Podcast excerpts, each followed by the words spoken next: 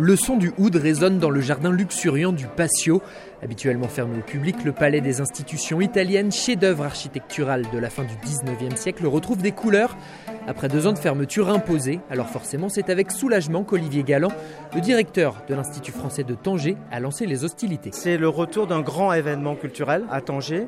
Je crois que c'est ça qui est important, c'est de faire de la culture tout au long de l'année, d'avoir euh, de grands rendez-vous pour euh, mobiliser euh, de nombreux habitants. Oui, c'est le premier grand rendez-vous, je dirais, de l'année 2022. Un retour des festivals dans la ville du Détroit et qui se veut accessible à tous avec un thème littérature et musique.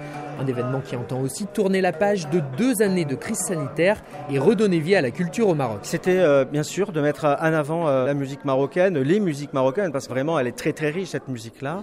C'était aussi euh, de créer un événement un peu festif, un peu joyeux. Moi je voulais un festival qui puisse parler à tout le monde aussi.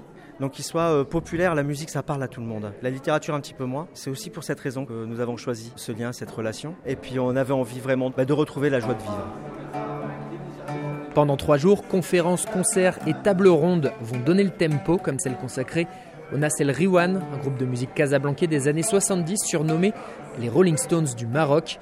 Et puis au printemps du Livre des Arts, il y a aussi des stands avec une quarantaine de libraires et d'éditeurs. Par exemple, ici, on a une histoire sur l'Arbi Yacoubi. Tous ces livres-là, c'est des photos de Tanger. Derrière ces rangées de petits livres blancs a pris tout doux Elena Prentice, tangéroise de cœur et petite fille du consul général des États-Unis dans les années 30. Il y a tout juste 20 ans, en 2002, elle a fondé la maison d'édition Bar Bladna. L'idée de ces livres, c'est de conserver et préserver des petites mémoires de Tanger, tellement diverses et il faut avoir quand même plusieurs points de vue. Et en général, c'est un petit peu tangé-centrique, mais on fait des exceptions. La balade sous les arches de l'ancien palais Moulay Hafid permet également aux professionnels du livre de rencontrer leur public.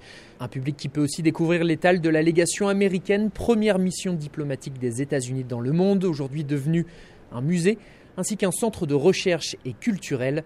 Itimat Bouziane en est la directrice adjointe. Là, nous avons un livre euh, donc euh, consacré à notre musée qui s'appelle Enchantement, Enchantment. Et puis nous avons des livres rares donc euh, sur le Maroc. Et là, ce sont des livres en anglais. Inciter les Marocains jeunes et moins jeunes à s'intéresser à la lecture, c'est l'objectif de cet événement littéraire qui existe depuis maintenant plus de 25 ans dans la ville blanche. Le salon, lui, se refermera samedi soir en musique avec un concert du chanteur français Kali. Robin Dussène à Tanger pour VOA Afrique.